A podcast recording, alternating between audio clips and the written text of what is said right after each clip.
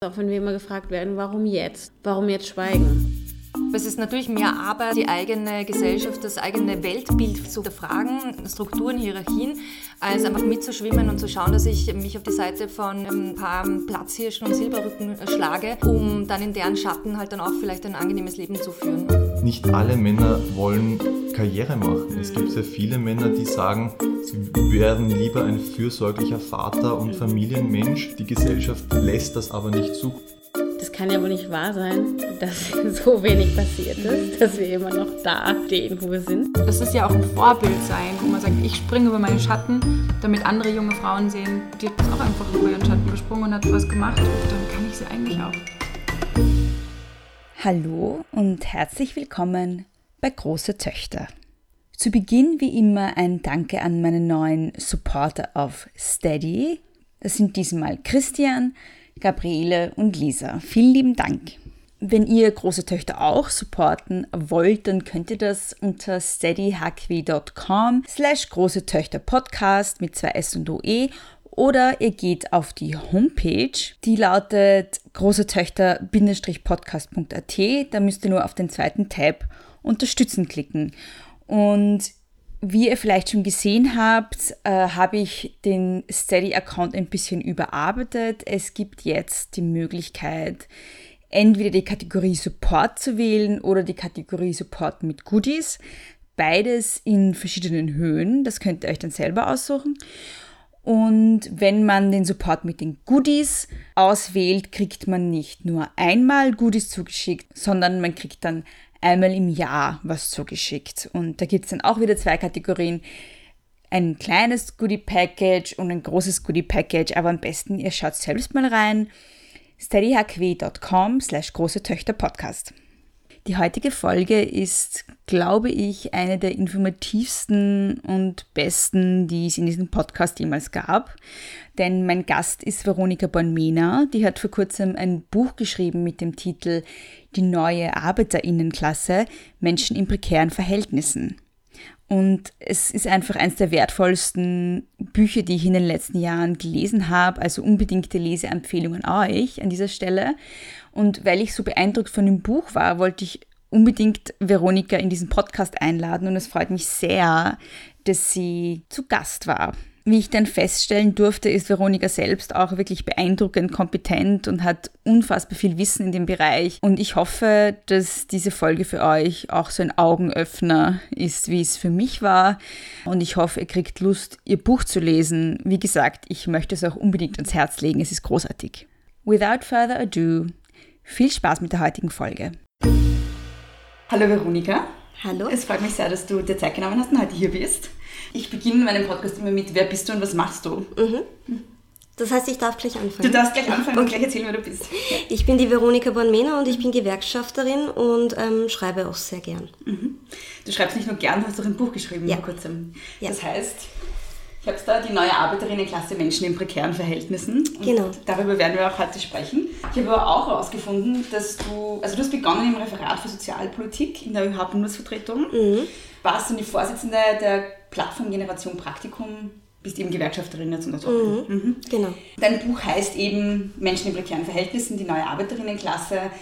Und ich versuche immer den Podcast möglichst niederschwellig zu machen. Und deshalb ist meine erste Frage gleich mal, was heißt überhaupt prekär? Also was ist das Prekariat überhaupt? Na, prekär heißt eigentlich einfach nur unsicher. Und in dem Fall geht es halt um unsichere Jobs, weil es kann auch aus anderen Gründen ein, ein Leben prekär sein, aber da geht es um prekäre Arbeitsverhältnisse. Das heißt, man weiß entweder nicht, wie viel man im nächsten Monat oder in der nächsten Woche verdient, ob man überhaupt noch ein Einkommen hat. Man weiß zum Beispiel nicht, wie man sozial abgesichert ist oder man ist nur schlecht abgesichert.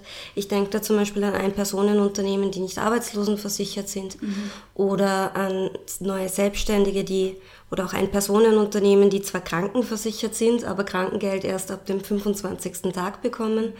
wo wir alle wissen, wer einen Monat krank ist und dann das Krankengeld bekommt, das ist ein bisschen witzlos. Es hat aber auch was damit zu tun, inwieweit man sich selber noch vertreten kann oder vertreten wird. Also es geht auch darum, ob es zum Beispiel eine Interessenvertretung gibt die für einen verhandeln kann, was ja auch nicht unbedingt selbstverständlich ist, weil eben gerade im Bereich der atypischen Beschäftigung oft auch keine kollektivvertraglichen Ansprüche da sind, die Gewerkschaft nur mäßig vertreten kann oder darf, beziehungsweise auch Gesetze zum Teil nicht gelten. Mhm. Also zum Beispiel, wenn ich jetzt einen freien Dienstvertrag habe, dann gilt für mich keine Höchstarbeitszeit. Mhm. Das bedeutet, mein Vorgesetzter kann, wenn, wenn sie lustig ist, zu mir sagen, heute bleibst du bis 21 Uhr, ungeachtet dessen, ob ich seit 8 Uhr morgens im Büro sitze oder nicht. Mhm. Das gleiche gilt fürs Wochenende, das gleiche gilt für solche Luxusgeschichten wie Urlaub, der ist dann auch nicht selbstverständlich, den hat man dann nämlich nicht.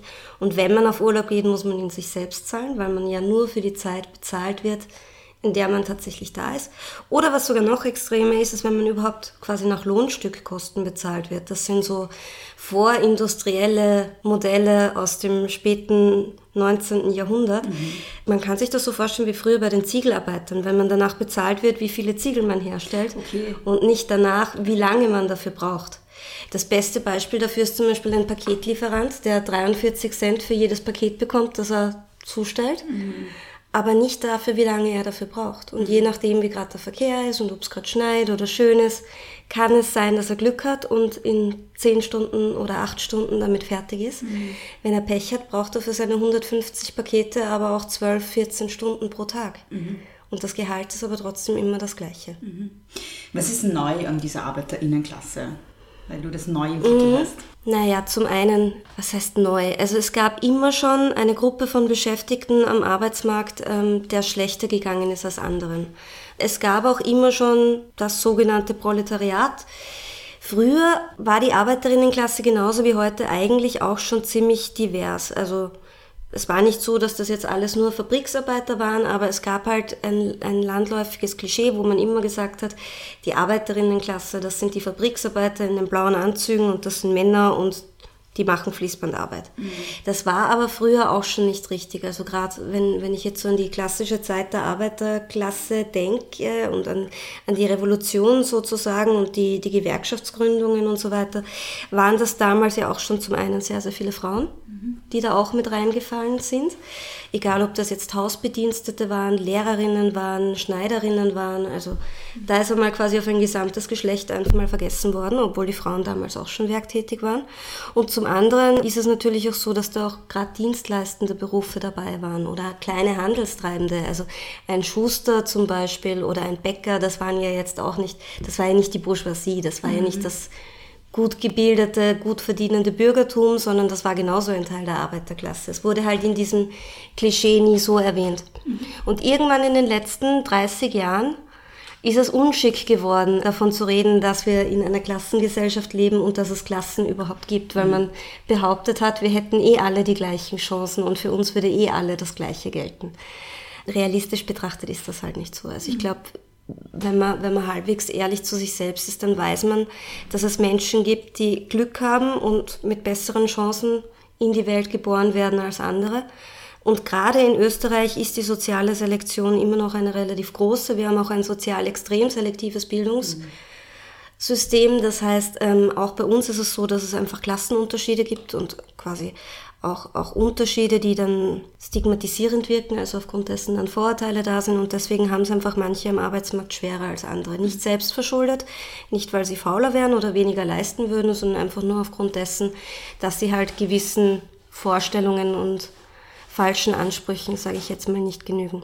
Mhm. Und was jetzt de facto neu ist ähm, und, und was so das Einzige ist, was tatsächlich neu ist an der Art und Weise, wie ich den Begriff verwende, ist zum einen, dass ich ganz stark betone, dass da eben auch Frauen dabei sind mhm. und zum anderen, dass es halt jetzt so ist, dass das Ganze noch viel diverser geworden ist. Mhm. Also wir denken jetzt, wenn wir an Arbeiterklasse denken oder Arbeiterinnenklasse denken, wie ich es sage, dann denken wir wahrscheinlich eher an jemanden, der im Handel an der Kasse sitzt oder jemanden, der in einem Lager arbeitet. Es ist aber de facto so, dass es heute leider auch so ist, dass ich studiert haben kann und mhm. zum Beispiel in einem guten Wiener Bezirk wohne, aber halt in einer alten Wohnung. Ähm, dass ich studiert habe, aber trotzdem kein fixes Einkommen habe, trotzdem in keinem regulären, stabilen Arbeitsverhältnis bin, sondern halt trotzdem unter prekären Bedingungen leben muss und gerade auch im, im akademischen Bereich, wenn es jetzt um Wissenschaft und Forschung geht oder um den Kulturbetrieb geht oder alle Berufe, die halt als besonders prestigeträchtig gelten, da ist auch der Mediensektor dabei, der Kultursektor. In all diesen Bereichen ist es eigentlich so, dass die Arbeitsbedingungen auch prekär sind und die Beschäftigten eigentlich nicht viel besser verdienen als jetzt zum Beispiel der Paketbote, den ich vorhin erwähnt habe. Mhm. Also am Ende des Tages sind das alles Gruppen, die jeweils so um die 1000 Euro im Monat zur Verfügung haben, die keine wirkliche Perspektive haben, keine wirkliche Sicherheit haben, aber halt sehr, sehr unterschiedlich aussehen und sehr unterschiedlich auftreten. Mhm. Und ich würde sagen, arm sind sie alle. Der Unterschied ist nur der, den einen sieht man die Armut an und den anderen nicht. Und was ich halt glaube, was wahnsinnig wichtig ist und warum es mir wichtig war, diesen Titel zu wählen, ist, ich glaube, wenn, wenn wir es nicht an den Punkt schaffen, dass sich diese auf den ersten Blick so unterschiedlichen Beschäftigtengruppen doch wieder untereinander ähm, solidarisieren, indem sie draufkommen, dass sie eigentlich genau die gleichen Probleme haben. Weil es ist ja vollkommen wurscht, in welchem Beruf ich jetzt tätig bin. Wenn mein Problem eine schlechte Bezahlung und eine schlechte Absicherung ist, dann ist es mein Problem und mhm. dann, dann ist es das quasi, wogegen ich mich wehren muss. Und das funktioniert aber leider nur, wenn man sich als Kollektiv versteht. Mhm.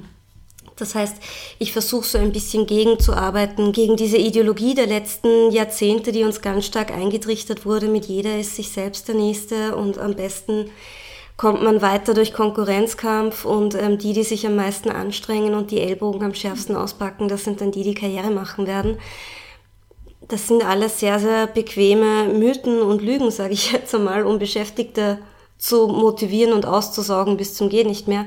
Für die Beschäftigten selbst ist das allerdings ein Albtraum, weil wenn, wenn alle gegeneinander arbeiten und nicht mehr mitarbeit, äh, miteinander arbeiten, haben sie eigentlich nicht mehr die geringste Chance, mhm. ihre Interessen durchzusetzen. Du hast zu Beginn auch noch einen anderen Begriff verwendet, den ich auch noch gern klären würde. Mhm. Das ist der Begriff der atypischen Beschäftigung. Ja. Was ist das und wo ist der Unterschied mhm. zwischen prekär und atypisch? Okay. Atypisch heißt einfach nur alles, was laut Statistik kein normales Arbeitsverhältnis ist. Mhm. Ähm, normal ist angeblich der unbefristete Vollzeitarbeitsplatz in einem Angestelltenverhältnis. Das ist auch das, was tatsächlich, wenn wir jetzt an die, an die glücklichen 70er Jahre zurückdenken, als wir Vollbeschäftigung hatten, da war das auch wirklich noch das dominierende Jobmodell in Österreich. In den letzten Jahren hat sich das aber leider geändert und das hat sich vor allem dadurch geändert, ähm, dass es heißt, dass, dass die Devise, und, und das war in ganz Europa so, das war auch in den USA so, vor allem die war zu sagen, wir brauchen Flexibilität. Und durch diese Flexibilität wurden Arbeitsmodelle, Geschäftsmodelle geschaffen, die halt nicht mehr diesem unbefristeten Vollzeitarbeitsverhältnis mhm. entsprechen. Das sind Werkverträge, Freidienstverträge, Teilzeitbeschäftigung, geringfügige Beschäftigung, sogenannte Praktika, Volontariate. Also all diese Jobs mit verschiedenen Titeln, die de facto verhindern dann, dass ich einen regulären Anspruch mhm. auf auf einen kollektivvertraglichen Mindestlohn habe und Schutzvorschriften. Mhm. Also auf die alt erkämpften Privilegien ja. sozusagen. Wobei diese, die, die, also in den 70er Jahren die Vollzeitbeschäftigung, das war ja auch immer ein sehr männliches Modell. Also es waren ja vor allem die Männer Vollzeit beschäftigt auch. Also das stimmt natürlich, ja. Es hat natürlich viel damit zu tun, dass in den letzten 30 Jahren auch viel, viel mehr Frauen erwerbstätig geworden sind und mhm. in den guten alten 60er, 70er Jahren die Erwerbstätigkeit unter den Frauen einfach auch noch nicht so dominierend war wie mhm. heute. Mhm.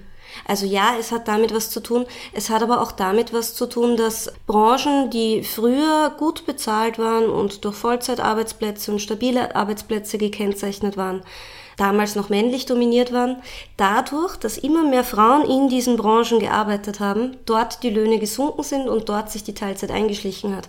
Also jetzt könnte man fragen, ob das ein Henne- und Ei-Problem ist. Also man könnte quasi fragen, sind die Frauen daran schuld, dass die Arbeitsbedingungen schlechter geworden sind? Oder ist es eher umgekehrt so, dass Arbeitgeber auch heute immer noch diese, diese Lüge, würde ich jetzt mal sagen, vertreten, zu sagen, naja, das, was Frauen machen, ist ja eh nur ein Zusatzeinkommen. Und die haben ja eh einen Vollzeit arbeitenden Mann zu Hause. Und das ist ja eh nicht so tragisch, wenn sie nicht Vollzeit arbeiten. Und die können eh auch ein bisschen weniger verdienen.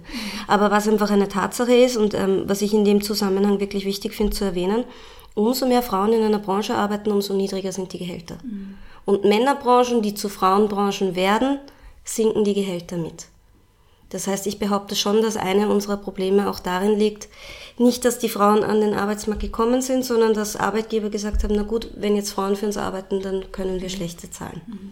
Also dass die Tatsache, wer die Arbeit verrichtet, der Arbeit schon einen bestimmten Wert gibt oder auch nicht. Ganz genau, ja. ganz genau. Also es, wir haben einfach ein, ein Diskriminierungsproblem am Arbeitsmarkt, am Arbeitsmarkt und die Arbeit von Frauen wird schlechter vergütet, genauso wie die Arbeit von Menschen mit Migrationsgeschichte schlechter vergütet wird. Also man kann das statistisch nachweisen, ähm, zum einen durch den Gender Pay Gap, den wir glaube ich eh alle kennen, ähm, wo wir einfach wissen, es gibt gewisse Gründe, die sich nicht erklären lassen und Frauen verdienen trotzdem schlechter als Männer für die gleiche Arbeit bei gleicher Qualifikation. Das gleiche gibt es auch bei Menschen mit Migrationsgeschichte. Also Menschen mit Migrationsgeschichte verdienen ungefähr ein Viertel weniger. Mhm. Jetzt kann man sagen, da ist ein Teil davon, wie bei den Frauen, dadurch bedingt, dass sie in anderen Branchen arbeiten oder ein anderes Bildungsniveau mitbringen oder ähm, gewisse Sprachbarrieren vorhanden sind. Aber selbst wenn man all diese Begründungen jetzt mal abzieht und wegrechnet, bleibt trotzdem immer noch ein Teil übrig, der sich nicht erklären lässt. Mhm. Und das hat man eben auch bei Menschen mit Migrationsgeschichte. Mhm. Und bei atypisch Beschäftigten. Also auch atypisch Beschäftigte verdienen rund 25 Prozent weniger als normal Beschäftigte. Und das Problem ist aber, dass 51,3 Prozent aller Frauen atypisch mhm. beschäftigt sind. Mhm. Und dadurch steigert sich das Ganze natürlich nochmal. Mhm. Das ist auch der, der, der, Grund dafür, warum ich finde, dass atypisch eigentlich nicht unbedingt eine ideale Bezeichnung ist, weil mhm. gerade atypische Beschäftigung ist bei Frauen eigentlich typisch und eigentlich normal, mhm. aber das ist halt quasi so der, der Fachbegriff, der dafür mhm. verwendet wird. Mhm. Und prekär bedeutet eben unsicher und es ist jetzt nicht so, dass ein atypischer Job automatisch auch prekär ist. Allerdings ist die Wahrscheinlichkeit, einen prekären Job zu haben, wenn man atypisch beschäftigt ist, natürlich unwesentlich höher, wie wenn man regulär beschäftigt mhm. ist. Mhm. Dein Buch ist ja in acht Kapitel unterteilt und jedes Kapitel mhm. ähm, erzählt ein, einerseits eine persönliche Geschichte mhm. und anhand dieser persönlichen Geschichte machst du dann ein Problemfeld auf. Genau. Ich würde gerne jetzt mal diese acht Themen so ein bisschen mhm. anteasern. Also mhm. nicht alles erzählen, weil die Leute sollen das Buch ja noch lesen. Aber einfach nur mal so ein bisschen mhm. ähm, einführen, ein paar Worte zu diesen acht Themengebieten. Also das erste ist hier eines, wo du schon sehr, du warst ja auch die Vorsitzende der Generation Praktikum und das erste Kapitel widmet sich dem Thema Praktika. Und meine erste Frage, was ist denn, was läuft denn da falsch in Österreich mit den Praktika? naja, ähm, da muss ich ein bisschen ausholen. Mhm. Die, die Praktika kommen eigentlich nicht vom Arbeitsmarkt, sondern die kommen eigentlich aus dem Bildungssystem. Also es wurde Anfang der 2000er Jahre wurde ja der Bologna-Prozess an den Universitäten implementiert. Das heißt, man hat versucht, einen, einen gleichklingenden, gleichqualifizierten Abschluss an allen Universitäten in ganz Europa zu schaffen und hat den Bachelor und den Master eingeführt. Damit halt, egal ob ich jetzt in Österreich studiert habe oder in England oder in Frankreich, das Studium ungefähr messbar ist in, in allen Ländern. Das ist ja eigentlich einmal grundsätzlich keine schlechte Idee.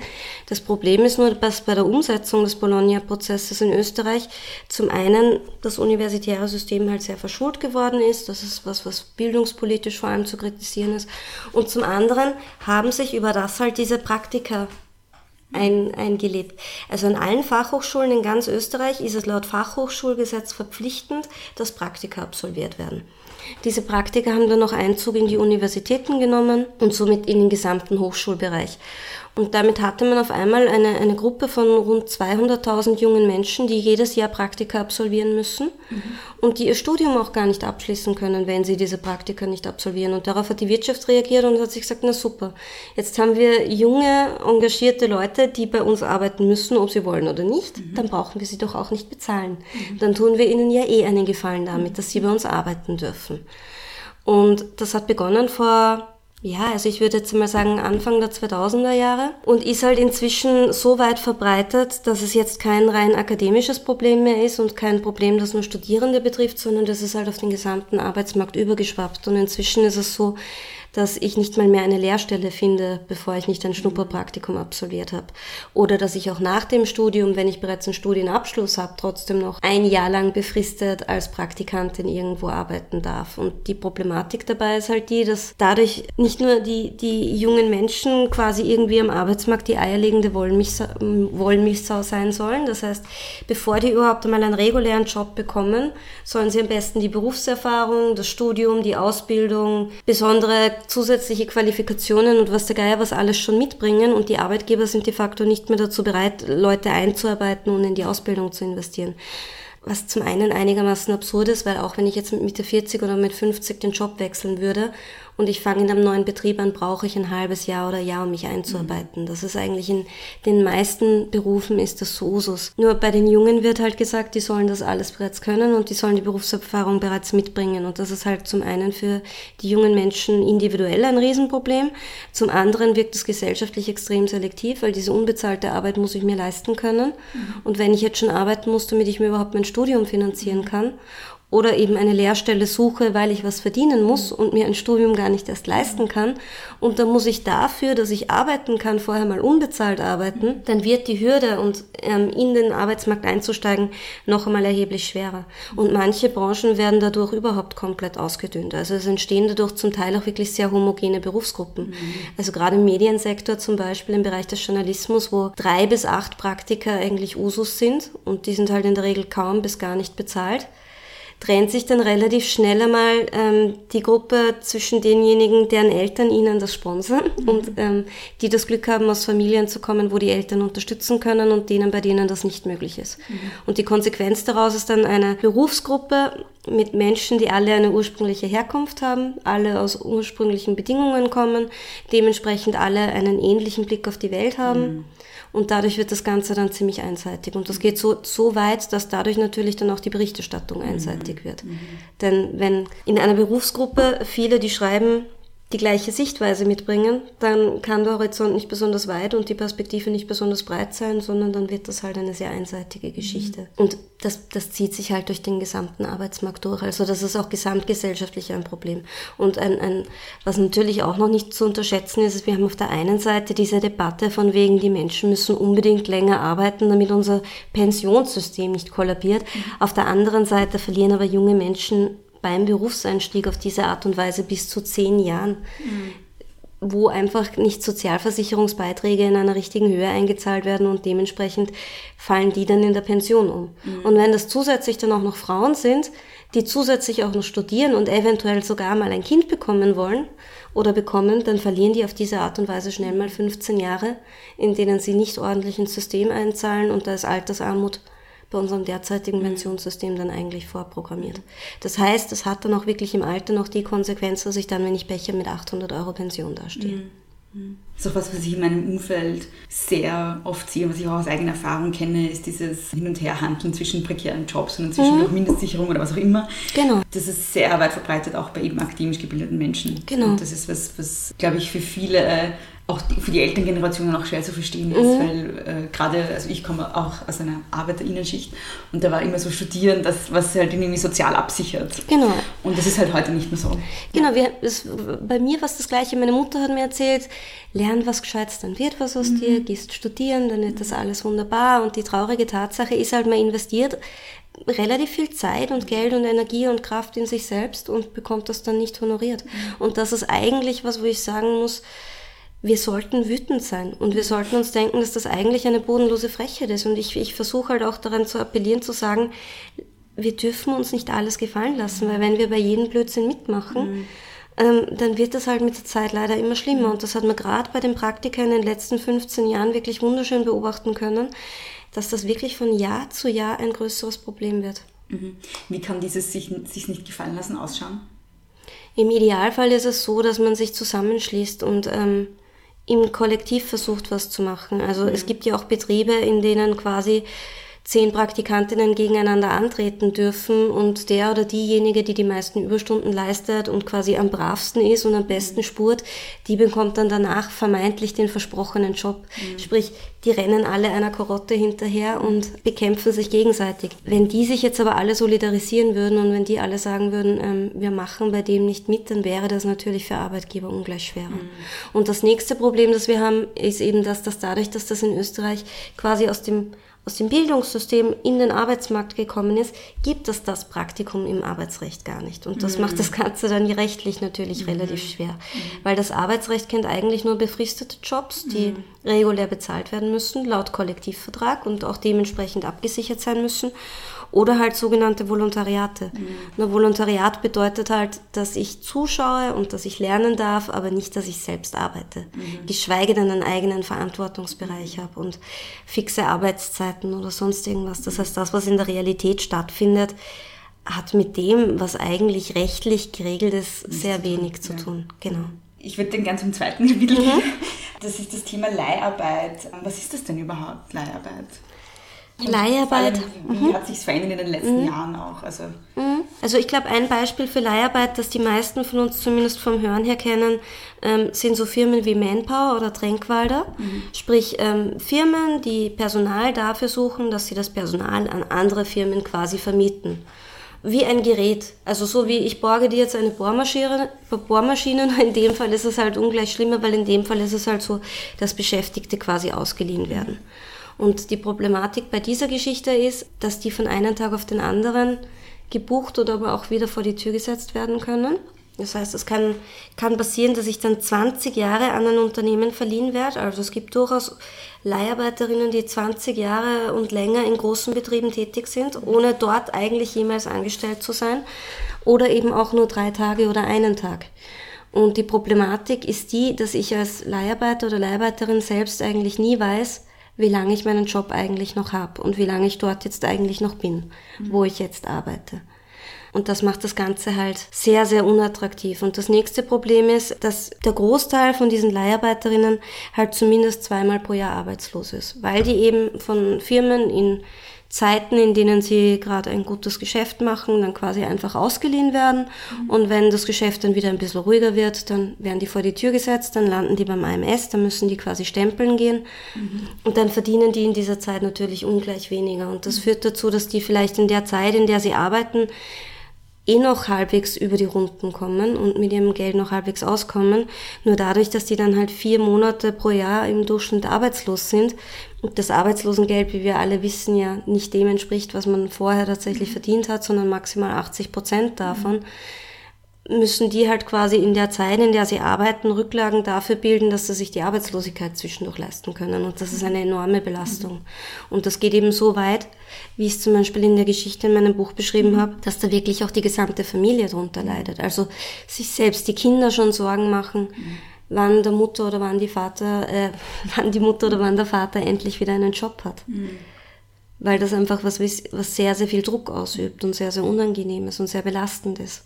Man weiß ja auch, dass es einen direkten Zusammenhang gibt zwischen Depressionen und Angsterkrankungen und prekärer Beschäftigung. Ganz genau. Ja. Das Kapitel 3 widmet sich dann dem Thema Teilzeitarbeit und das ist mhm. ja ein sehr weibliches Problem, wie wir schon gesagt haben. Genau. Das für Frauen dann auch zu schwerwiegenden Konsequenzen führen kann, auch später in der Pension. Und du forderst ja auch wie das Frauenvolksbegehren eine Verkürzung der wöchentlichen Arbeitszeit äh, ja, wöchentlichen Arbeitszeit auf 30 Ganz genau. Stunden. Und ja. warum? Genau, warum forderst du das? Das fordere nicht nur ich, sondern das fordert die Gewerkschaft ja, genau. eigentlich du auch. ja, ja, klar. Aber das ist eine, eine altbekannte gewerkschaftliche Forderung, die wirklich dringend notwendig ist, weil wir halt in der Arbeitszeit am Arbeitsmarkt das gleiche Problem haben wie in der Stabilität und in der Entlohnung. Wir haben de facto einen, einen gespaltenen Arbeitsmarkt. Also wir haben eine Gruppe an Beschäftigten, die vorwiegend männlich ist und aus Männern im besten Alter besteht, die keinen Migrationshintergrund haben, die langjährig und stabil in ihren Jobs arbeiten, ähm, die Vollzeit arbeiten und die ein relativ gutes Einkommen haben und deren Löhne auch stetig steigen. Und wir haben eben die zweite Gruppe an Beschäftigten, das sind Frauen, das sind Menschen mit Migrationsgeschichte, das sind Junge, das sind Ältere, das sind ähm, formal schlecht ausgebildete, das sind aber auch sehr, sehr hochgebildete, also mhm. hat dann auch im akademischen Bereich wieder.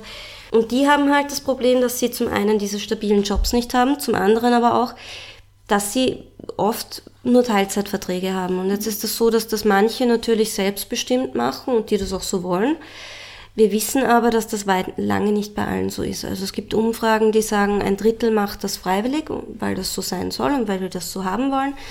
Ein weiteres Drittel macht das, weil sie keine andere Stelle gefunden haben, also weil es in manchen Branchen einfach auch immer weniger Vollzeitjobs gibt, mhm. gerade im Handel zum Beispiel oder im Gesundheits- und Sozialbereich, mhm. was so die klassisch weiblichen Branchen sind. Und zum Dritten, die natürlich noch die Betreuungspflichten haben. Mhm. Und auch da sind es in der Regel dann die Frauen, weil mhm. die unbezahlte Arbeit in, in unserem Land ja vorwiegend der Frauen abgewälzt wird. Das heißt, die Frauen machen die Lohnarbeit in einem geringeren Ausmaß dafür, dass ihre Männer Vollzeit und länger arbeiten können. Und in der Arbeitszeit ist es halt so absurd, dass wir quasi Männer haben, die wahnsinnig lange arbeiten, was dazu führt, warum wir auch in Europa jetzt auf Platz drei sind, was die Dauer der Arbeitszeit angeht. Also es wird nirgendwo in Europa wird so lange gearbeitet wie in Österreich, außer in Großbritannien und seit der Troika auch in Griechenland. In allen anderen Ländern wird kürzer gearbeitet. Nur in Österreich wird so lange gearbeitet. Aber diese Gruppe, diese Männer, die so lange arbeiten, können das natürlich nur deswegen, weil sie von ihren Frauen dafür freigespielt werden. Also gerade wenn man sich jetzt eine, eine Familie vorstellt, ist es nur möglich, dass eine Person 45 Stunden in der Woche arbeitet, wenn die andere Person sagt, na gut, ich kümmere mich in der Zeit eben alleine um die Kinder und den Haushalt mhm. und über, übernehme halt die Betreuungspflichten, egal ob für jung oder für alt. Und das sind dann in der Regel die Frauen und die werden dafür dann aber nicht entlohnt und das ist dann zum einen einmal dafür verantwortlich, dass Frauen schlechter verdienen und in eine Abhängigkeit rutschen und quasi nur noch über die Runden kommen, indem sie sich quasi vom Ernährer dem Vater abhängig machen. Und zum anderen ist es halt so, dass das natürlich auch was ist, wo, wo wir wieder wissen, dass Frauen dadurch in der Altersarmut landen. Mhm. Und gleichzeitig ist es aber noch einmal so, dass dadurch, dass diese Männer so lange arbeiten, unser Gesundheitssystem massiv belastet ist. Also das kostet den Staat Österreich, kostet das rund 8 Milliarden Euro pro Jahr, diese sich halb tot arbeitenden Burnout-Erkrankten dann wieder halbwegs auf, auf, auf die Sprünge zu bringen. Plus, das man muss natürlich auch noch dazu sagen, dass diese extrem langen Arbeitszeiten, die irrsinnig stressig sind, natürlich auch nicht unbedingt ein Modell sind, das man jetzt lange machen kann. Mhm. Also die nächste Frage ist die, wenn es heißt, wir sollen länger arbeiten, ich weiß nicht, wie viele es gibt, die mit 60 Jahren immer noch 45 Stunden pro Woche im Büro sitzen können. Mhm. Das heißt, es ist ein ungesundes Modell, es ist ein ungerechtes Modell, es ist ein Modell, das dazu führt, dass, dass wir eine gesellschaftliche Spaltung haben und eine Spaltung am Arbeitsmarkt haben und es ist ein Modell, das vor allem zu Lasten von Frauen geht.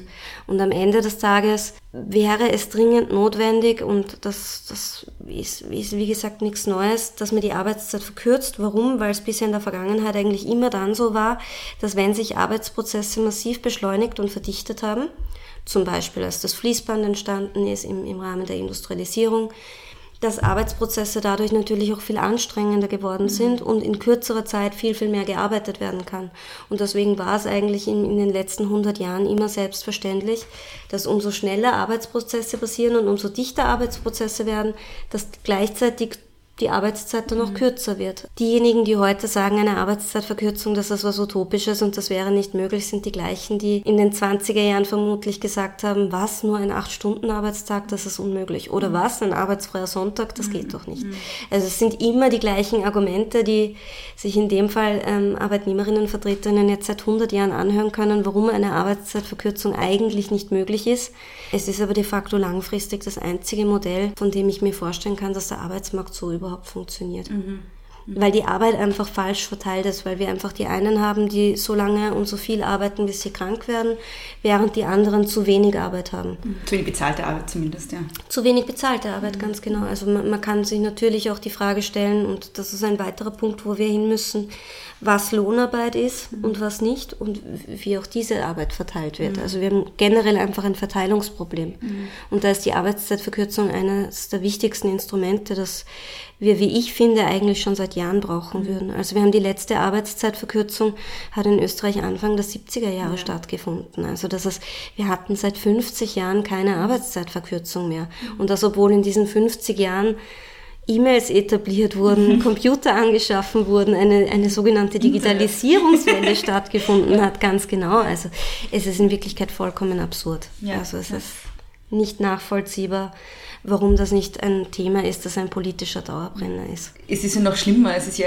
wir, haben ja, wir erleben ja gerade die gegenteilige Entwicklung. Also genau. Es gab jetzt gerade eine Arbeitszeitverlängerung, auch unter dem Deckmantel der Flexibilisierung. Ja, weil wir jetzt grundsätzlich eine reaktionäre Regierung haben. Also eine Regierung, die primitive Politik betreibt. Und ich sage das bewusst mit so einem starken Wort wie primitiv, weil sie einfach extrem rückwärtsgewandt ist. Das mhm. zum einen, was Arbeitnehmerinnenrechte angeht, was Arbeitszeit angeht, aber auch was, was Rollenbilder angeht, was Geschlechterpolitik angeht geht. Also es ist einfach von vorne bis hinten eine, eine Regierung, die irgendwie das Bild vermittelt, dass sie gerne zurück in die 40er Jahre mhm. kommen wollen würde. Und sowas wie ein Zwölf-Stunden-Tag ist natürlich ein, ein gesellschaftspolitischer Albtraum. Mhm. Das Kapitel 4 ist auch, steht auch sehr in einem sehr engen Bezug zu jetzt gerade sehr aktuelle Entwicklungen. Da behandelst du das Thema Working Poor und es ist ja, ich glaube, vor einer Woche ja, zwei Wochen, zwei Wochen vielleicht ungefähr. Genau. Ausgestrahlt wird später, das heißt, es ist dann noch länger her, aber am Tag der Aufnahme vor circa zwei Wochen mhm. wurde im Nationalrat ja die neue Mindestsicherung beschlossen, ja. die jetzt Sozialhilfe heißt.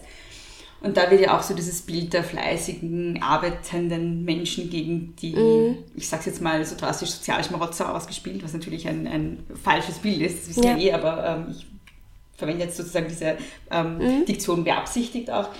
Was sind eigentlich Working Poor? Was ist damit genau gemeint und warum ist das falsch, das so aufzumachen, diese, diese ähm, scheinbare Diskrepanz mhm. zwischen denen, die arbeiten und denen, die arm sind. Weil die Grenze zwischen ähm, Menschen, die arbeiten und nicht arbeiten, immer fließender wird. Also dadurch, dass Beschäftigungsverhältnisse immer instabiler, immer prekärer werden, ist die Wahrscheinlichkeit, arbeitslos zu werden, natürlich zum einen viel, viel höher und zum anderen ist es einfach eine Tatsache, dass die durchschnittliche Beschäftigungsdauer in Österreich über beide Geschlechter hinweg und über alle Altersgruppen hinweg inzwischen bei rund zwei Jahren liegt. Das heißt, jeder von uns ist rein statistisch betrachtet im Durchschnitt alle zwei Jahre mal arbeitslos. Mhm. Und wenn man, wenn man daran denkt, dass alle Menschen durchschnittlich alle zwei Jahre mal arbeitslos sind, ähm, dann, dann zeigt sich schon einmal, dass das auch empirisch einigermaßen absurd ist, weil da müssten wir ja alle alle zwei Jahre mal keine Leistungsträger, sondern auf einmal faul sein. Mhm. Das heißt, ähm, angeblich hören wir alle alle zwei Jahre auf zu leisten. Ähm, und zum anderen ist es so, dass unser, unser Arbeitsmarkt ja nicht darauf aufbaut, dass tatsächlich nach Leistung bezahlt wird, sondern es wird nach Erfolg bezahlt. Also eine Krankenpflegerin, ein, ein Elementarpädagoge, das sind, sind ja Berufe, die wahnsinnig anstrengend sind, wo irrsinnig viel geleistet wird, ähm, auf, auf die ja unsere gesamte Gesellschaft aufbaut und wir wissen, die sind nicht gut, besonders mhm. gut bezahlt. Währenddessen es Berufe gibt, die, ich sage jetzt einmal so, wenn es von in dieser Berufsgruppe ein paar weniger Beschäftigte geben würde, dann würden wir gesellschaftlich wahrscheinlich relativ wenig davon merken. Mhm. Also ob wir jetzt ein paar weniger PR-Berater haben oder ob wir jetzt ein paar weniger Manager im, im Finanzmarkt haben, das ist was, was wir gesellschaftlich wahrscheinlich viel, viel weniger spüren, wie ob wir jetzt ein paar Altenpflegerinnen mehr oder weniger haben. Ähm, allerdings verdienen die, einfache, die einen ungefähr das Fünffache, manchmal sogar das Vierzigfache von dem, was die anderen verdienen. Mhm. Allerdings nicht aufgrund von Leistung, sondern einfach nur aufgrund dessen, dass halt eben nicht die Leistung bemessen wird, mhm. sondern eben leider eher der gesellschaftliche Erfolg, also das Klischee auch. Mhm. Ist es nicht auch ein großes Problem in Österreich, das ist jetzt ein bisschen eine Suggestivfrage, mhm.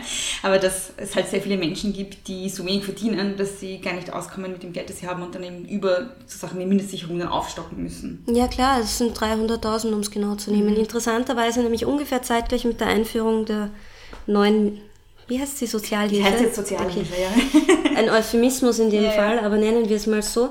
Ähm, relativ zeitgleich sind die neuen EOSILK-Zahlen mhm. rausgekommen. Also EOSILK, das ist so die Studie, die europaweit gemacht wird, mit der man Armut misst. Mhm. Und da hat sich auch herausgestellt, dass eben aktuell in Österreich rund 300.000 Beschäftigte, die, die erwerbstätig sind, mhm. unter der Armutsgrenze verdienen. Mhm. Ähm, das heißt, ja, die sind arm, obwohl sie arbeiten, die sind definitiv nicht faul, sondern die werden einfach wahnsinnig schlecht bezahlt. Und das sind jetzt einmal die, wo man sagen kann, okay, das sind die, die unter der Armutsgrenze leben, aber es gibt ja zusätzlich noch einen Haufen anderer Beschäftigte, die einfach mit ihrem Geld nicht auskommen, mhm. weil sie zum Beispiel alleinverdienend sind, alleinerziehend sind oder eben auch nur Teilzeit arbeiten können. Und das sind dann genau diejenigen, die ihre Gehälter durch diese ehemalige Mindestsicherung aufstocken. Und mhm. der Großteil von denen, die Mindestsicherung beziehen, sind entweder die, die zu schlecht verdienen oder die, die wiederum in Pension sind. Sprich, es sind mhm. Pensionistinnen, es sind vor allem mhm. Frauen, die in der Altersarmut gefangen sind. Und das sind diejenigen, die jetzt durch die Finger schauen. Und ich mhm. weiß noch, ursprünglich verkauft ähm, wurde diese neue Sozialhilfe im Regierungsübereinkommen mit dem sogenannten Ausländersparpaket. Mhm. Also die hatten das damals auch Ausländersparpaket genannt. Ich würde mir so einen Begriff hier niemals überlegen, aber ja, ja. im Regierungsübereinkommen ist noch von einem sogenannten Ausländersparpaket die Rede. Mhm. Sprich, da wurde uns allen noch erzählt, das ist was, das, das machen wir eh nur für die bösen Ausländer ja, und es wurde quasi mit Rassismus argumentiert. Mhm. Es zeigt sich aber jetzt, es werden vor allem Frauen sein und es werden mhm. vor allem Kinder sein, die dabei draufzahlen. Und ich würde weder Kindern unterstellen, dass sie nicht leistungswillig sind, noch würde ich Frauen unterstellen, dass sie nicht leistungswillig sind, weil wir, es gibt auch Studien, die ganz klar besagen, dass Frauen ungefähr zehn Stunden in der Woche länger arbeiten mhm. wie Männer, aber halt unbezahlt. Genau. Ja. Mhm. Was ist denn eigentlich genau die, die Armutsgrenze in Österreich aktuell? Oh, da, da müsste ich jetzt selber nachschauen, aber es ist immer 80 Prozent des Medianeinkommens. Also das, der, der Median ist das quasi das, was nicht der Durchschnitt, weil der Durchschnitt ist immer was, ich finde, der Durchschnitt ist schwierig, weil beim Durchschnitt sind Superreiche genauso Ja, dabei klar. wie, wie die Ärmsten, sondern Median bedeutet immer, die Hälfte verdient mehr und die andere Hälfte verdient weniger. Und da genau in der Mitte ist das Medianeinkommen und das ist bei Männern derzeit, glaube ich, bei rund 1800 Euro, während es bei Frauen, glaube ich, nur 1200 Euro oder Mhm. so sind. Aber da müsste ich jetzt nachlesen, weil das ändert sich jedes Jahr ein bisschen. Mhm. Und davon 80 Prozent, das ist die Armutsgrenze. Okay. Das heißt, ich schätze mal, dass die bei Frauen so um die 1000 Euro liegt. Mhm.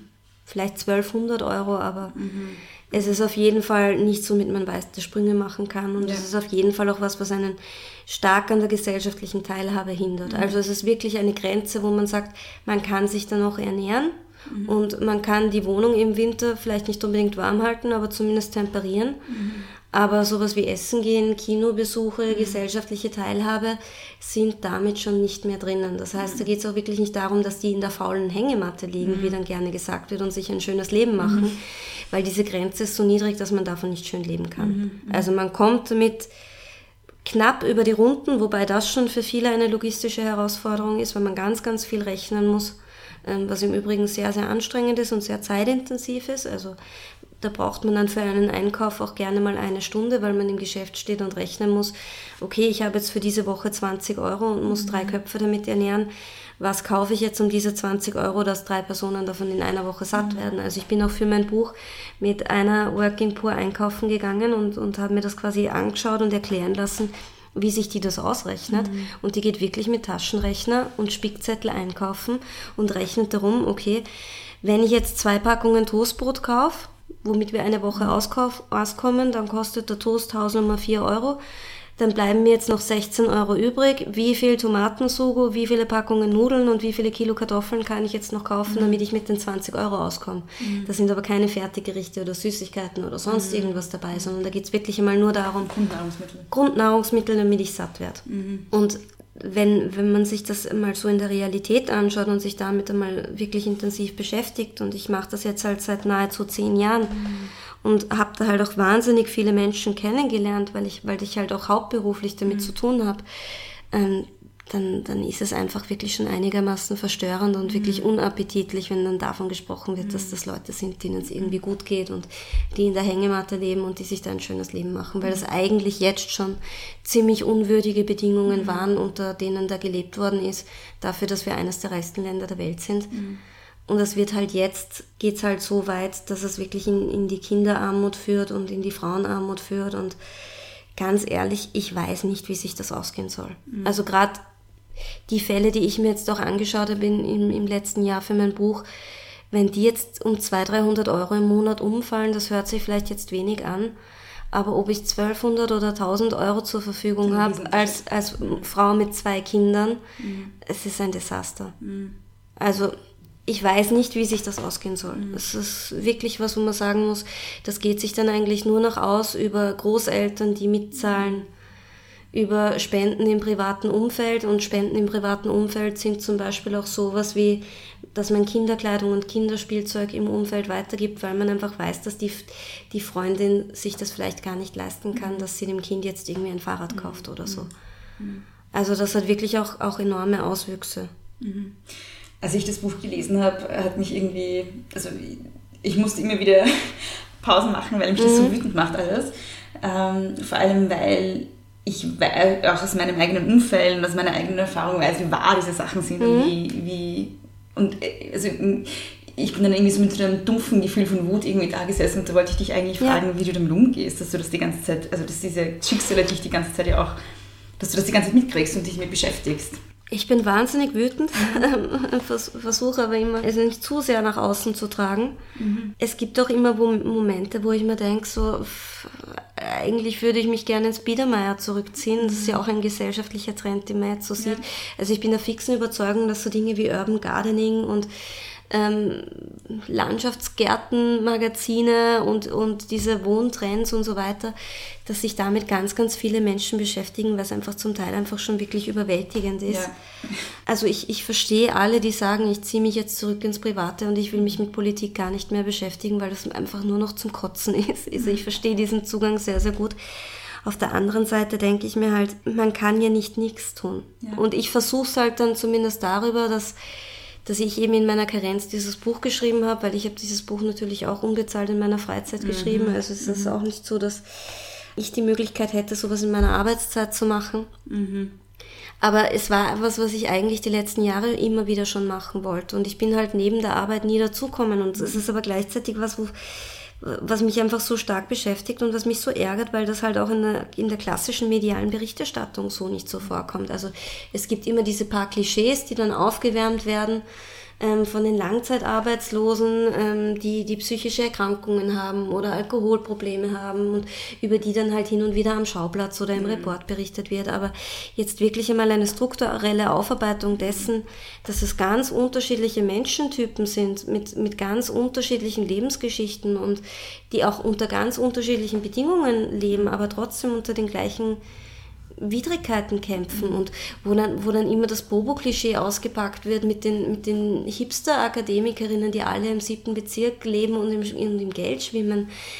Das entbehrt halt so jegliche Realität. Das ist einfach was, wo, wo es mir wirklich ein dringendes Bedürfnis war, das irgendwie mal aufzuzeigen, dass es halt da ganz, ganz viele Mythen und Klischees gibt, die halt der Realität relativ wenig entsprechen. Mhm. Und ich, ich versuche es halt darüber. Also ich, ich versuche es halt mit, mit ständigem Aufzeigen und ständigem drüber reden und versuche halt das Ganze irgendwie präsent und sichtbar zu machen, weil politisch ist das halt leider nicht so mhm. der Burner, sage ich jetzt einmal. Also politisch reden wir über diese Themen kaum. Also das war auch die, die letzten Jahre leider wirklich kaum Thema und das ist auch jetzt leider kaum ja. Thema. Also Themen wie, wie Armut und Arbeitsmarkt und Geschlechtergerechtigkeit und, und da geht es Verteilungsgerechtigkeit, das ist ein Wort, das darf man gar nicht mehr verwenden, weil es so ausgelutscht und politisch so tot ist, aber, mhm. aber eigentlich geht es wirklich um genau das. Mhm. Und ich, ich, ich würde mir halt wünschen, dass, dass wir wieder in die Situation kommen, dass wir darüber reden, dass Mieten in den letzten zehn Jahren um 40 Prozent gestiegen sind und dass es einen Haufen Menschen gibt, die sich keinen Zahnersatz und keine, keine weißen Füllungen und keine Kronen und keine Blomben mhm. leisten können, weil, weil es einfach ein Wahnsinn ist, sich ein Implantat um 1000 oder 2000 Euro zu leisten, mhm. was bei uns die Krankenkasse nicht bezahlt. Mhm. Oder dass wir einen Haufen Schülerinnen haben, die nicht mit auf Landschulwoche oder zum Skikurs fahren können, weil sie alleinerziehende Mütter haben und einfach sagen können, tut mir leid, ich, ich kann dir das nicht finanzieren. Dass wir Kinder haben in Wien, die nicht schwimmen können, weil sich die Eltern den Eintritt ins Schwimmbad nicht leisten können. Mhm. Oder auch nicht die Zeit dafür haben, um mit ihren Kindern ins Schwimmbad mhm. zu gehen. Also das, das, das hat ja auch langfristige Auswirkungen. Das ist ja nicht so, dass das keine gesellschaftlichen Auswirkungen hätte. Und ich bin der fixen Überzeugung, und das, es gibt in Deutschland schon lange Studien dazu, zum Beispiel Prekäre Wahlen von mhm. Bertelsmann, die, schon, die seit 2013 immer wieder durchgeführt wird, wo halt auch ganz klar ersichtlich ist, dass dieser Teil der Menschen, der, der Erwerbstätigen und ich mag das nicht so jetzt die Ab also man kennt das unter den Schlagwörtern soziale Ungleichheit und Abstiegsgesellschaft mhm. und die Abgehängten und so.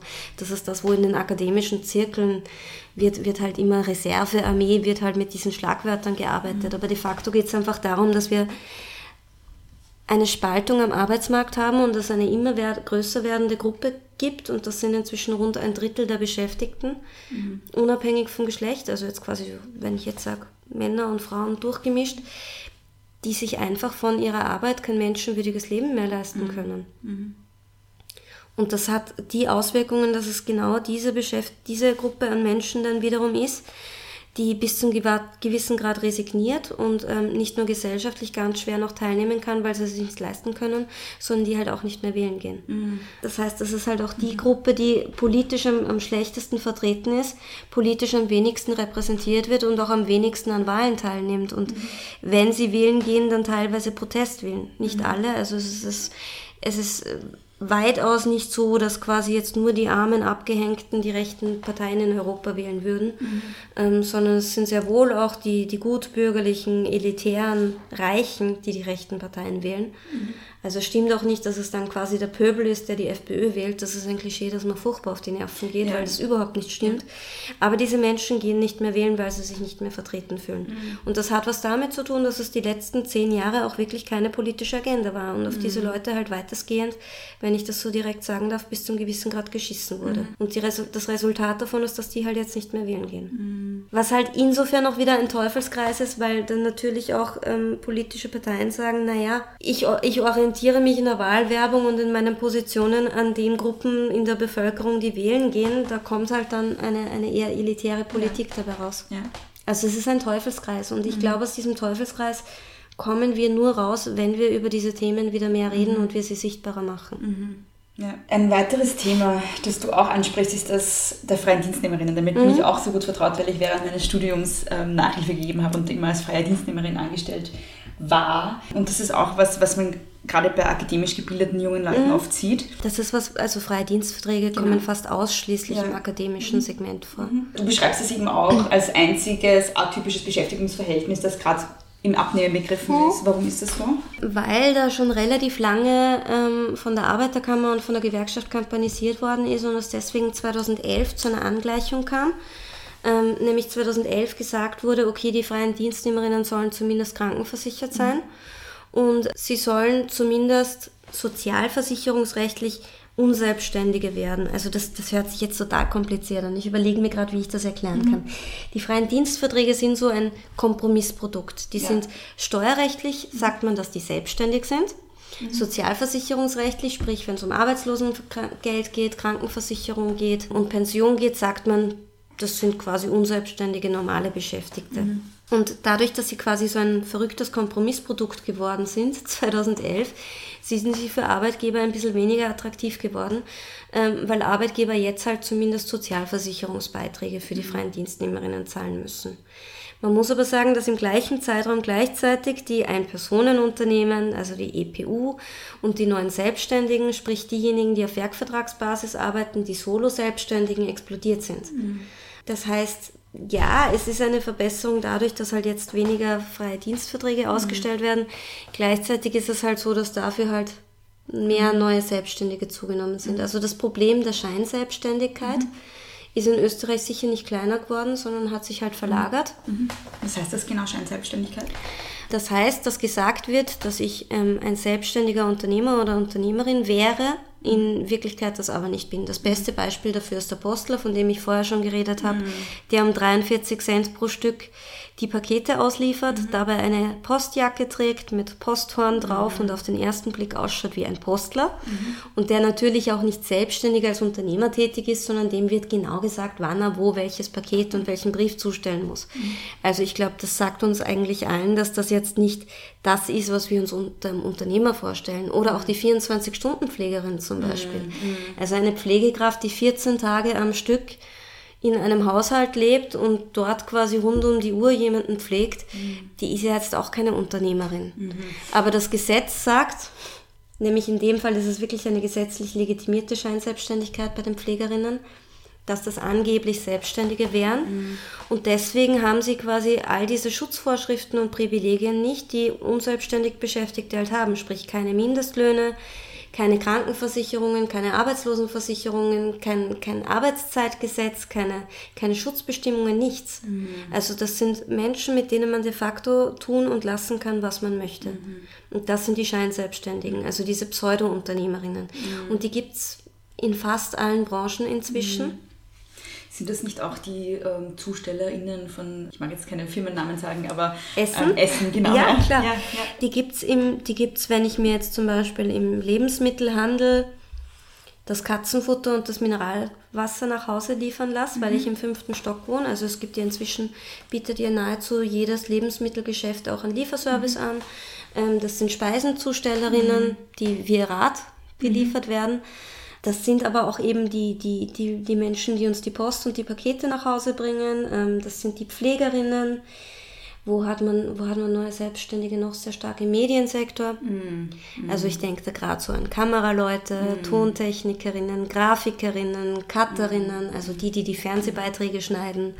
Das hat man aber auch ganz stark im, im Bereich der Erwachsenenbildung, der Übersetzerinnen. Mhm. Also es zieht sich eigentlich durch nahezu mhm. alle Branchen durch. Und ganz absurde Beispiele sind dann zum Beispiel die selbstständigen Regalbetreuerinnen im Einzelhandel. Tatsächlich. Ja, genau. Das sind Handels. Das sind ehemalige Handelsangestellte, mhm. die im Supermarkt die Regale einräumen, die das freie Gewerbe der Regalbetreuung ausüben, wie es laut WKO heißt, und die dann halt selbstständig im Supermarkt die Regale einräumen, wenn sie sehen, da ist das Klopapier aus, dann schlichten die das Klopapier in den Regalen nach. Angeblich als Selbstständige. Und das sind halt so diese eindeutig Scheinselbstständigen, Selbstständigen, die die wirklich zu den denjenigen gehören, die unter den schlechtesten Bedingungen am Arbeitsmarkt mhm. arbeiten. Das sind auch Uberfahrer zum Beispiel, mhm. die es in Österreich legal ja eigentlich gar nicht mehr geben darf. Mhm. Aber eben auch, auch Uberfahrer fallen da zum Beispiel rein. Du bezeichnest diese Leute ja auch als moderne Tagelöhner eigentlich. Ja, genau. Ja, ja. Weil, weil die auch wirklich nie wissen, werde ich morgen überhaupt noch mhm. gebucht. Also die haben ja auch keinerlei Sicherheit. Also wenn ich, wenn ich jetzt als Selbstständiger irgendwelche Liefertätigkeiten mache oder Speditionsdienste mache, dann weiß ich ja nie, ob ich am nächsten Tag ja. überhaupt noch gebucht werde. Also Normalbeschäftigte haben quasi den Luxus, dass es eine mhm. Kündigungsfrist gibt. Also die mhm. wissen zumindest, okay, wenn ich jetzt rauskaut werde, dann müssen die mich zumindest noch drei Monate zahlen, bevor mhm. ich zum AMS gehen muss. Mhm. Aber ich habe die Möglichkeit, A, zum AMS mhm. zu gehen und B, ich weiß, ich werde zumindest noch eine gewisse Zeit weiter bezahlt. Mhm. Aber die haben ja nicht das. Also die können ja wirklich von heute auf morgen komplett ohne mhm. Geld dastehen und die haben ja dann noch nicht einmal einen Anspruch auf Arbeitslosengeld. Mhm. Also das ist, das ist Tagelöhnerinnentum. Mhm. Mhm. Und das wird dann halt gerne mal so hip verkauft, so jetzt zum Beispiel dieses Juicen. Ähm, da gab's Juicen? Ja, da gab es im Standard vor zwei Wochen okay. einen Bericht dazu. Das sind diese Roller, die jetzt durch die Städte fahren, diese ah, E-Scooter. Ja, die ständig im Weg stehen und alle nerven. Ist das das? Genau, genau. Ähm, da ja. gibt es ein neues Berufsbild, nämlich Juicen. Das sind die Leute, die diese E-Scooter in der Nacht einsammeln. Mhm. Die bekommen 7 Euro dafür, dass sie diese Scooter in der Nacht einsammeln, aufladen, reparieren und dann wieder an die Plätze zurückbringen bis 5 Uhr morgens, wo sie stehen sollen, damit mhm. sie tagsüber wieder verwendet werden können. Und die bekommen eben als Selbstständige 7 Euro dafür. In der Stunde oder? Nein, nein, dafür, dass sie einen einen E-Scooter einsammeln, aufladen, mhm. reparieren und wieder woanders hinbringen. Und mhm. genau das ist das Problem, weil du schon auf die Zeit ansprichst. Mhm. Die bekommen 7 Euro unabhängig davon, ob sie jetzt einen E-Scooter vom Westbahnhof zum Graben bringen und mhm. zwischendurch aufladen, reinigen und reparieren mhm. oder ob sie ihn vom Graben zum Volkstheater bringen. Mhm. Das heißt, ähm, und es ist noch dazu Nachtarbeit. Es ist Nachtarbeit, es ist gefährliche Arbeit, es ist körperlich schwer anstrengende mhm. Arbeit, weil ein so ein Scooter wiegt ungefähr 20 Kilo. Mhm. Und die transportieren fünf, sechs dieser Scooter gleichzeitig, sprich tragen körperlich um die 100 mhm. Kilo durch die Gegend. Bei Nacht, bei Wind und Wetter, im Verkehr, mhm. müssen auf ihre eigenen Kosten dann Lager mieten, den Strom bezahlen, mit dem diese Scooter wieder aufgeladen werden mhm. und bringen die dann bis 5 Uhr morgens dann wieder an die Plätze, wo sie stehen. Wahnsinn. Ja, also das ist wie Flaschen sammeln in Wirklichkeit. Mhm. Nur, dass es halt jetzt Juicen genannt wird und ähm, was total lustiges, hippes sein soll, mhm. aber es ist vom, vom Geschäftsmodell her ist es ein Desaster. Mhm. Das letzte Thema, das du ansprichst, oder eigentlich das vorletzte, bevor du über die modernen Tage mhm. sprichst, ist das akademische Prekariat, über das wir schon ja. ein bisschen geredet haben. Ja. Ähm, Wissenschaft ist ja einerseits etwas, was immer so als elitär gilt. Andererseits ähm, gibt es halt in der Wissenschaft erstens mal auch äh, sehr viel unbezahlte Arbeit. Genau. Die Kettenverträge gibt es, ähm, es gibt äh, sehr viel Teilzeitbeschäftigung ähm, und sehr prekäre Beschäftigungsverhältnisse auch. Es gibt eigentlich außer im wirklich elitären Bereich, also ich sage jetzt mal, der universitäre Mittelbau ist zum Großteil prekär. Mhm. Also im, im universitären Bereich oder im Hochschulbereich einen, einen stabilen, ordentlichen Arbeitsplatz zu haben, der gut bezahlt ist. Mhm das betrifft eine ganz kleine Gruppe. Also mhm. wenn man sich jetzt quasi den, das, die, die Leute anschaut, die im Hochschulwesen tätig sind und lernen und unterrichten, dann sind ganze zwei Prozent von denen Professoren und Professorinnen. Mhm. Also die, die pragmatisiert sind und mit 8000 Euro im Monat nach Hause gehen. Mhm. Also wirklich gut bezahlt werden und mhm. ihren Job auch niemals verlieren können. Aber der Großteil eben steckt in Kettenverträgen fest. Ähm, bekommt zum Beispiel als externer Lehrende 300 bis 400 Euro für eine Lehrveranstaltung im Semester. Das heißt, sie müssen schauen, dass sie drei oder vier Lehrveranstaltungen parallel machen, damit sie überhaupt auf 1200, 1400 Euro pro Monat kommen. Mhm. Und müssen halt gleichzeitig permanente Akquise betreiben. Mhm. Weil eben die Aufträge immer nur semesterweise vergeben werden und sie dann gleichzeitig im Sommersemester sich schon wieder Akquise betreiben müssen, sich schon wieder bewerben müssen für Lehrveranstaltungen im Herbst. Plus an den Fachhochschulen werden zum Beispiel diese Verträge überhaupt immer nur für fünf Monate ausgestellt, mhm. die einfach grundsätzlich jeden Mo Sommer arbeitslos sind, mhm. weil es im Sommer gar keine Verträge gibt. Mhm. Das heißt, die müssen im Sommer zum AMS mhm. gehen. Und das macht diese Branche so elitär, weil das ist wiederum was, das muss man sich leisten können. Mhm. Also entweder man hat einen Partner oder eine Partnerin, die einem das ermöglicht, oder man lebt bis Mitte, Ende 40, Anfang 50 in einem WG-Zimmer unter den widrigsten Bedingungen, sage ich jetzt mal, und ähm, kann sich vielleicht nicht eine, eine, eine, eine größere Wohnung mieten, wo vielleicht noch ein Kind Platz hat oder so, sondern man, man muss halt dann wirklich dieses Modell WG fahren. Mhm bis ins höhere Alter. Oder ähm, die andere Alternative, man, man hat eine familiäre Herkunft oder ein Vermögen, mit dem man geboren wurde, das einen diesen Lifestyle ermöglicht. Mhm. Sprich, man hat ein Zinshaus geerbt oder mhm. so. Wenn ich jetzt ein Zinshaus besitze und acht Wohnungen vermiete und davon leben mhm. kann, dann ist natürlich eine Universitätslaufbahn was ja. ganz was Nettes. Ja. Ja, ich bin auch 32 und wohne in einem WG-Zimmer. Das ist aber total ja, üblich. Ja. Also das ist überhaupt nichts Ungewöhnliches, sondern das ist eigentlich der Klassiker. Ja, genau.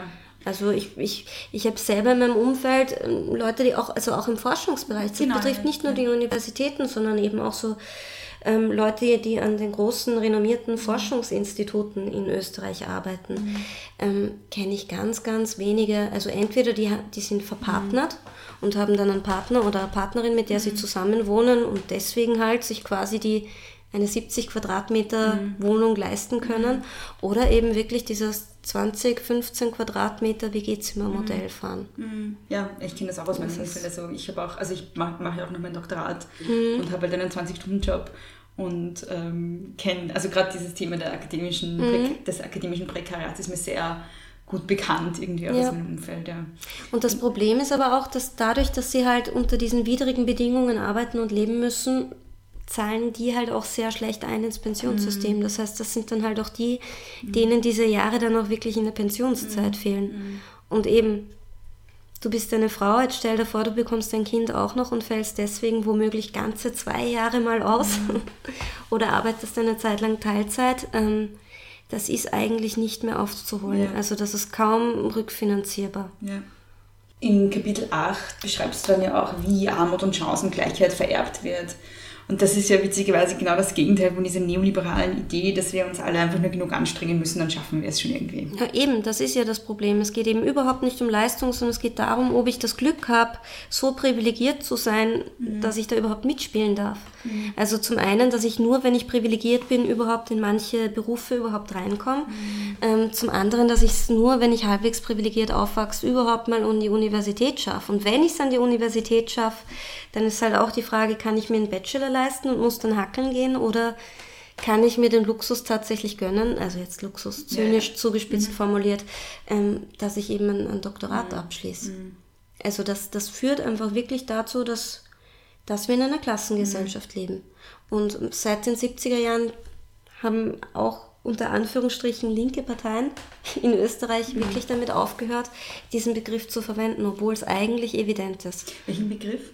Klassengesellschaft. Ja. Mhm. Und ich halte das für ein Problem, weil ähm, dieses Arbeiterklasse sein, das war ja auch was, wo, wodurch, womit sich Menschen identifiziert haben mhm. und wodurch sie ein, ein, Zugehörigkeitsgefühl hatten. Und gar nicht nur im negativen Sinn, sondern es gab ja auch die stolzen Proletarier, also diejenigen, die einfach gesagt haben, ja, ich, ich komme aus, aus einfacheren, ärmeren Verhältnissen, mhm. aber ich geniere mich dafür nicht, sondern ich gehöre halt zu dieser Klasse und ähm, ich setze mich dafür ein, dass es meiner Klasse, meiner Gruppe gut geht. Und damit, dass man irgendwann einmal aufgehört hat, diesen Begriff zu verwenden und den Leuten erzählt hat, dass das quasi eh was, was ist, was jeder schaffen kann und wir mhm. können alle von der Tellerwäscherin zur Millionärin werden, mhm. ähm, wurde das Ganze individualisiert. Sprich, es wurde einfach geleugnet, dass es Chancenunterschiede gibt, sondern es wurde quasi gesagt, alle können alles schaffen und wer es nicht schafft, ist selbst schuld. Mhm.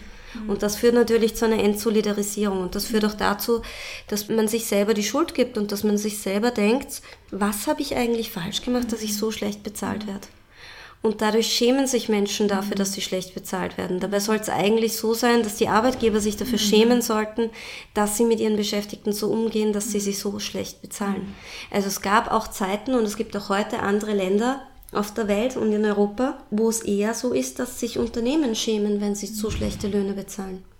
Und wo es eher so ist, dass ähm, es Arbeitgeber gibt, die aktiv damit werben, dass sie sagen, wir bieten gute Bedingungen und wir zahlen gut. Ja. Das, Ähm. das wäre eine Frage an dich nämlich gewesen, warum eigentlich Armut so schambesetzt ist. Aber das hast, also Das hat was mit, diesem, Ja, ja. Mit, diesem, mit dieser Leistungslüge Ja, zu tun. Und das hat eben ganz, ganz stark mit diesem pinken, hippen ähm, Neoliberal sein ist toll und ähm, liberal sein heißt irgendwie, wir, wir alle können alles und ähm, umso freier wir alle sind und umso weniger Regeln und Gesetze es gibt, desto besser ist alles und am besten gibt's gibt's überhaupt keine Schutzvorschriften mehr. Ähm, Also das, das ganz absurde Beispiele sind so Beispiele wie ähm, man soll Wohnungen, wenn man will, auch nur auf einen Monat befristet vermieten können oder es soll überhaupt kein, kein Kündigungsschutz von Mieterinnen mehr geben.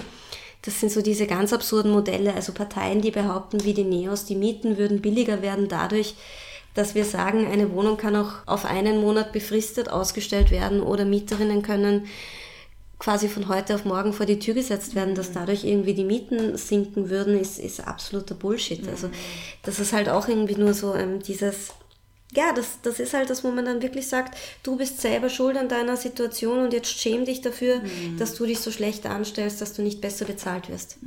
Anstatt dass wir uns auf die Hinterfüße stellen und sagen, dieses Unternehmen sollte sich dafür schämen, dass es so schlechte Löhne zahlt. Also nicht die Reinigungskraft oder die, die Forschende oder die Lehrende muss sich dafür genieren, dass sie schlecht bezahlt wird, sondern es sollten, die Universitäten sollten sich da, dafür genieren, wobei in dem Fall eher jetzt wieder die Regierung und der Staat, dass, dass die Universitäten so ausgehungert werden, dass sie solche Arbeitsbedingungen bieten müssen. Oder eben auch die Firmen, die ihre Reinigungskräfte nicht mehr abstellen, nicht mehr anstellen, sondern sie stattdessen mieten, weil viele Reinigungskräfte sind eben gerade diese Leiharbeitskräfte. Oder diese Selbstständigen, weil es gibt natürlich auch selbstständige Reinigungskräfte. Also auch die undokumentierte Beschäftigung. Also das ist eigentlich was, wo, wo ich finde, da sollten die Unternehmen viel, viel mehr in die Verantwortung genommen werden. Das ist eigentlich schon ein sehr schönes Schlusswort. Gibt es noch irgendwas, was du gerne noch loswerden wollen würdest in Bezug auf das Thema, was wir jetzt noch nicht besprochen haben? Ich finde es total wichtig, dass wir über Geld reden. Ich finde es total wichtig, dass wir über Bezahlungen reden. Und ich finde, dass es ganz, ganz wichtig ist, ähm, dass wir aufhören. Dieses in Österreich gibt es meiner Meinung nach diese Unart zu sagen, man redet nicht über Geld. Auch in Betrieben, man redet nicht darüber, wie viel man verdient und ob man Vergünstigungen oder Pauschalen bekommt.